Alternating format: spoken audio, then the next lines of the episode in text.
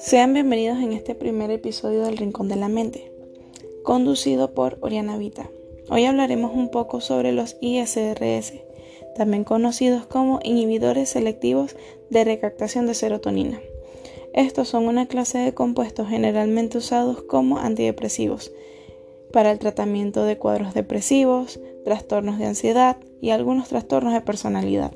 Se cree que los ISRS incrementan los niveles extracelulares del transmisor serotonina al inhibidor de, al inhibidor de recaptación hacia la célula prosináptica.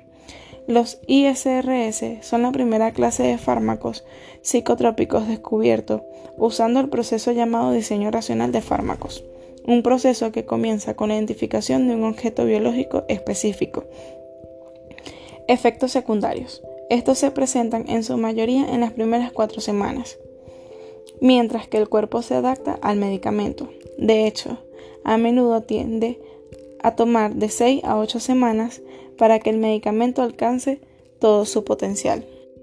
Pueden causar los siguientes síntomas: náuseas o vómitos, mareos, cefalia, diarrea, insomnio, sueño, pérdida o aumento de peso, cambios en el comportamiento sexual, manía, temblores, ataques de pánico. También podemos observar trastornos cognitivos o fotosensibilidad. Muchos de los efectos secundarios desaparecen después de la fase de adaptación cuando los efectos antidepresivos comienzan a tomar efecto.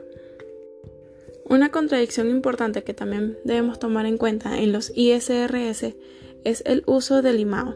Es, es probable que esto cause síndrome serotoninérgico.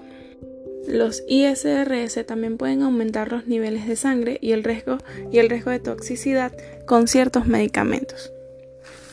Muchas gracias por haber estado presente en este primer episodio del Rincón de la Mente.